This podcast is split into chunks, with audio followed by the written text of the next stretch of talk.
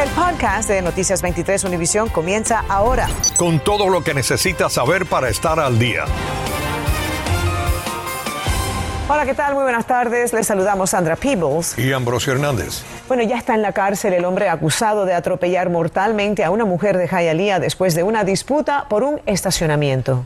Nuestra colega Jenny Padura se nos une ahora en vivo para contarnos quién es y cómo la policía logró dar con su paradero en el condado Broward. Jenny.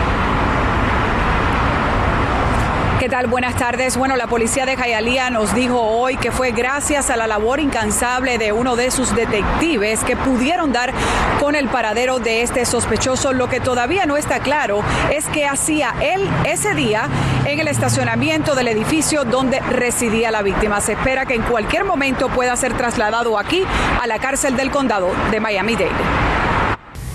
Después de casi un mes de investigación, la policía de Hialeah pudo dar con Brandon Zambrano, a quien acusan de quitarle la vida a Olga Fernández de 57 años. Sí, ayer dimos con el paradero de este, de este hombre en Broward y con la ayuda del Broward Sheriff's Office ayer logramos eh, encontrarlo y arrestarlo. Brandon Zambrano.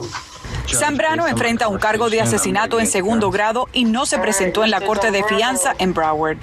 La policía dice que el pasado 13 de febrero, después de discutir con la víctima por un estacionamiento en el edificio donde ésta residía, este la atropelló con el auto y la arrastró por varios pies, ocasionándole la muerte. Un instinto grande de asesino porque fue ahí para yo, para yo enganchar a alguien ahí, seguir por ahí para allá con esa eso y no parar en firme. Tiene que ser sangre fría.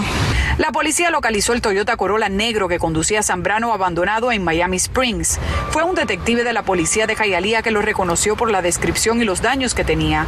Luego supieron que pertenecía a un amigo que se lo había prestado. Lograron confirmar que ese es el carro que estábamos buscando y ahí empezaron con la investigación de ellos. No pararon hasta que lograron de encontrar a este hombre eh, escondido en un motel en Broward County. Los hijos y conocidos de Fernández están devastados con la pérdida, según contó esta amiga de años, pero al menos el mayor temor de que no se hiciera justicia hoy desapareció. Dios ha hecho justicia porque acabo de ver la, la foto y que por fin felizmente la familia, los hijos van a tener justicia porque de verdad que están devastados con la pérdida de, de Olga. Bueno, según nos dijo la policía de Jayalía, Zambrano vivía de motel en motel. Hoy trascendió en la corte, pues que tenía también un caso pendiente en el condado de Broward por robo. Por este nuevo cargo de asesinato en segundo grado, la jueza dijo que no tenía fianza. Aquí estaremos al tanto. Es la información que les tengo en vivo desde el noroeste de Miami-Dade. Jenny Padura, Noticias 23, Univisión. Esta tarde permanece en la cárcel y sin derecho a fianza Jonathan Tower Casadesus, quien se entregó anoche a las autoridades ante las cámaras de Noticias 23. El individuo está acusado de haber apuñalado más temprano a un hombre durante un altercado en una barbería de Miami Gardens. Los socorristas llevaron a la víctima en estado crítico a un hospital. Avanzaron dos propuestas de ley en la Comisión del Condado de Miami-Dade para hacer frente a la crisis de las viviendas y los altos costos. Rani Anciani estuvo allí en la comisión y nos explica de qué se tratan estas propuestas y qué más eh, falta para que finalmente entren en vigor. Estoy pagando 2.300 en el apartamento que vivo. Hay que trabajar nada más que para la renta. La preocupación de Modesto es la misma que muchos residentes del área metropolitana del sur de Florida. Es horrible la situación. Este jueves se dio el visto bueno para que esta propuesta de la comisionada Eileen Higgins siga adelante. No soluciona el problema, pero exige a los dueños de propiedades avisar con al menos 60 días de anticipación y por escrito a los inquilinos cuando van a subirles más del 5% del alquiler. En el caso de un desalojo para personas que tienen un mes de mes, uh, es necesario que su propietario le da 60 días de notificación antes de implementar un desalojo también. Una segunda resolución también avanzó. Pide un estudio para determinar si existe una emergencia habitacional en Miami-Dade y qué tan grave es. El condado cita que según cálculos la renta promedio en Miami-Dade para diciembre del 2021 fue de 3.020 dólares. Y esto representa un incremento anual del 34%, pero aún así es complicado controlar el precio de las rentas porque la legislatura estatal desde el año 77 puso muchas restricciones a los condados y a las ciudades para regular este tema. Yo voté en contra del estudio porque no es solamente un estudio. A pesar de que el proceso legal para llegar a regular precios de rentas en el condado es complicado y toma tiempo, el comisionado García ve la propuesta como peligrosa. Cuando las personas oigan que el condado de Dade está pensando de controlar las rentas, ¿qué van a hacer todas las personas que, que, que están alquilando? Van a incrementar las rentas de ellos a, a lo máximo que puedan. Hay control sobre los dueños de los apartamentos. Ellos también tienen sus gastos, tienen los taxes, tienen un montón de cosas, pero lo veo difícil. Las dos propuestas siguen su curso. La primera que tiene que ver con los avisos antes de aumentar la renta va a ser discutida y seguramente aprobada el próximo martes. La segunda, que más bien pide un análisis de qué tan grave es la crisis de las viviendas y si hacen falta posibles controles, ya queda para el próximo 5 de abril. Soy Reine Anciani, Noticias 23, Univisión. La Administración de Seguridad en el Transporte está extendiendo el uso de las mascarillas hasta el 18 de abril en el transporte público. Según esa entidad, la extensión se ajusta a la guía emitida por los Centros para el Control de Enfermedades. Los CDC dijeron que trabajarán con agencias gubernamentales para establecer cuándo y en qué circunstancias se deben requerir las mascarillas en ese sector o si se retira su uso antes de la fecha indicada.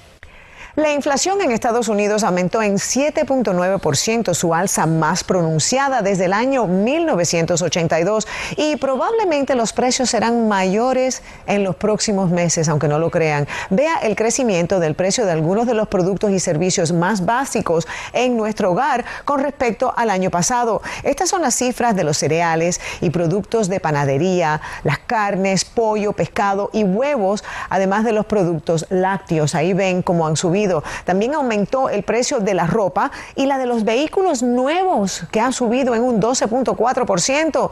Y los autos usados, esos han subido en 41.2%. Por su parte, también aumentó el precio de los servicios hospitalarios, los de los seguros de automóviles y también los pasajes aéreos. La administración del tren Brightline anunció que está experimentando un aumento de venta de pasajes de casi un 250%.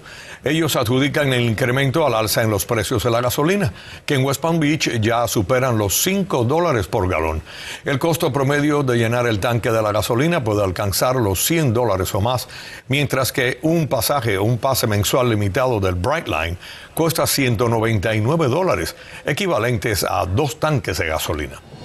Estás escuchando el podcast de Noticias 23 Univisión.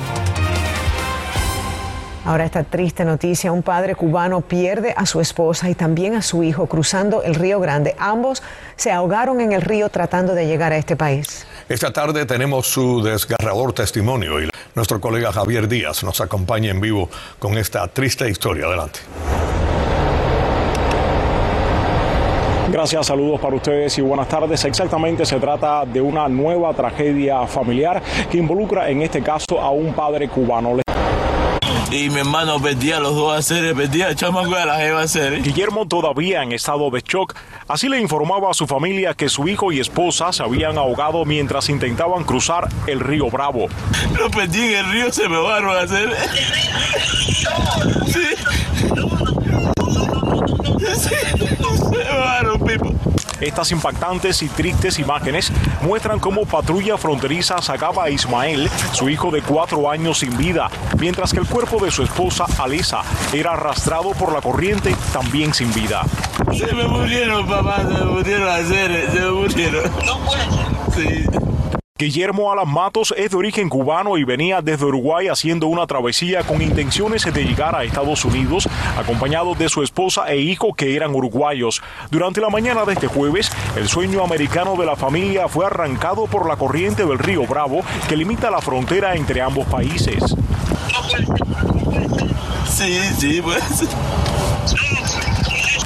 El cruce se produjo por Ciudad Acuña y la corriente arrastró a Alesa Nadies Patiño Rivero de 25 años y a su hijo de 4, sin que el cubano pudiese hacer nada por salvarles la vida. ¿Cuánto tiempo tienes aquí en México? Yo llevo acá en México desde el, desde el 15, desde el 20 de febrero. 20 de febrero. ¿Y aquí en Acuña cuánto tiempo tienes? Acuña, un día. Un día. Llegaron a cruzar. Sin más, el cubano cerró la puerta del auto y con él se llevó todo su dolor tras perder a su familia. Regresó al lado de México y está en espera que el cuerpo de su esposa sea recuperado.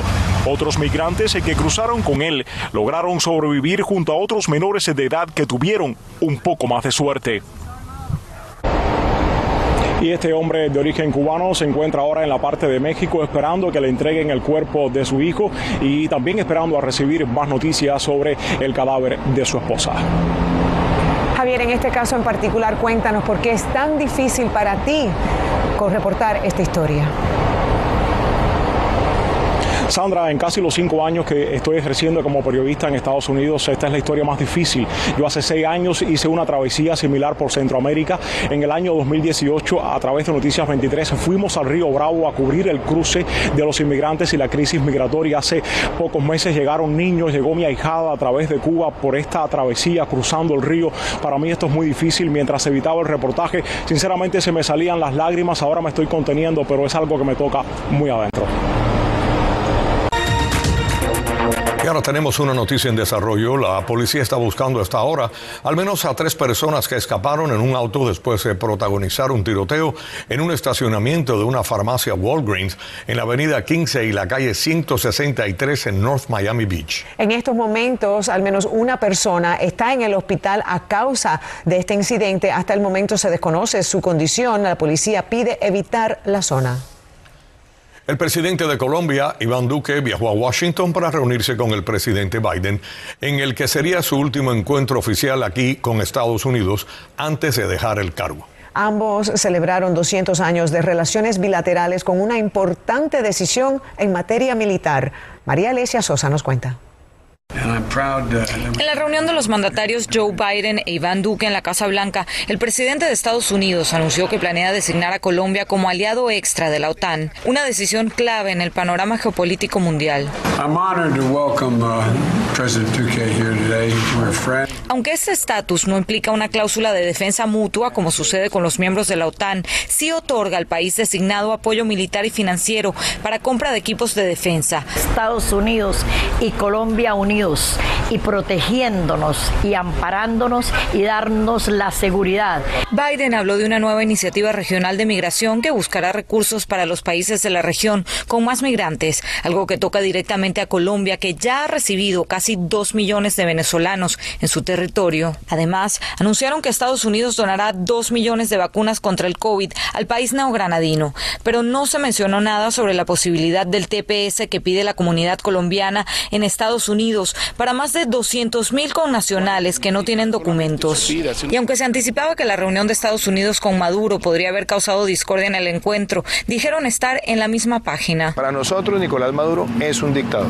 Hoy, en esta declaración conjunta, es que los dos países solamente concibimos la solución a esa situación a través del retorno de la democracia. Mientras tanto, en el consulado de Colombia en Miami, pocos estaban enterados de que su presidente estaba reunido con Biden, pero pidieron que las relaciones entre los dos países se sigan estrechando. Es súper importante eh, unir lazos porque pues Estados Unidos es un gran apoyo. Efectivamente con esas potencias eh, mundiales es muy bueno tanto eh, de América y la parte de Europa. Y en el mundo solo 17 países entran en esta categoría de socio extra de la OTAN en Sudamérica, Brasil y Argentina. Es una decisión que también podría tomar el Congreso de Estados Unidos, pero es mucho más rápido a través de una orden ejecutiva. María Alesia Sosa, Noticias 23, Univisión. La activista Anameli Ramos, a quien el régimen castrista le ha negado el derecho a regresar a Cuba, anunció su salida del movimiento San Isidro. Anameli dijo que la decisión no obedece a un impulso y que no es fundadora ni coordinadora, por lo que su salida no ocasionaría mucho perjuicio al movimiento. Según dijo, voces internas le señalaron el camino y no puede desoírlas por mucho tiempo. El puerto de Miami construirá una mega terminal marítima para cruceros MSC, la tercera compañía de cruceros más grande del mundo. Funcionarios de Miami-Dade y ejecutivos de la empresa italiana Fincatelli realizaron hoy la ceremonia de colocar la primera piedra para dos muelles y Miami-Dade construirá un tercer muelle. La terminal tendrá área de oficinas, estacionamientos para más de 2.000 vehículos y una carretera nueva. La obra termina en diciembre de 2023. En la Florida, un proyecto de ley que está listo para la firma del gobernador Ron DeSantis prohíbe a todas las agencias gubernamentales, estatales o locales hacer negocios con compañías de transporte pagadas por el gobierno federal que traen a inmigrantes indocumentados aquí a la Florida.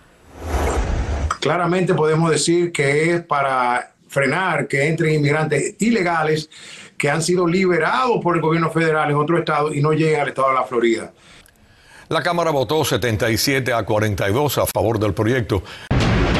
Bienvenidos a la información deportiva. Las grandes ligas y el sindicato de jugadores finalmente lograron limar asperezas y un nuevo acuerdo colectivo de negociación tentativo logró salvar la temporada completa de 162 juegos. De esa manera ya los agónicos 99 días de paro patronal quedaron atrás y finalmente se dará la voz de a jugar, como todos los fans estaban esperando. La agencia libre rompe hoy mismo, los campamentos de primavera abrirán sus puertas el próximo domingo 13 de marzo y el 7 de abril deben celebrarse los primeros juegos de la contienda 2022.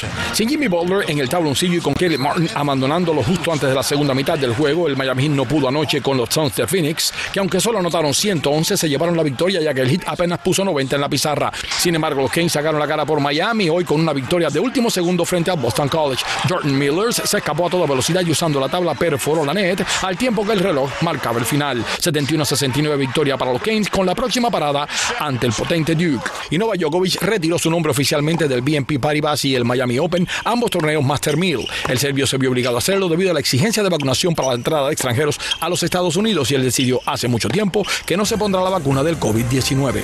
Ernesto Clavelo, Deportes 23. La aerolínea American Airlines anunció que añadirá más de 600 puestos de agentes de reservas en Miami. American tiene actualmente 200 nuevos representantes en formación. Su objetivo es contratar a más de 400 en los próximos meses y con esto el total de agentes de reserva sería de casi 800. Estos miembros del equipo se unirán a los más de 1.500 nuevos miembros del equipo contratados en el Aeropuerto Internacional de Miami el año pasado, en 2021. Para la lista de trabajos disponibles, visite este lugar, aa.com. Así terminamos esta edición de Noticias 23. Gracias por la sintonía. Acabas de escuchar el podcast de Noticias 23 Univisión. Puedes descubrir lo mejor de los podcasts de Univisión en la aplicación de Euforia o en univision.com diagonal podcasts.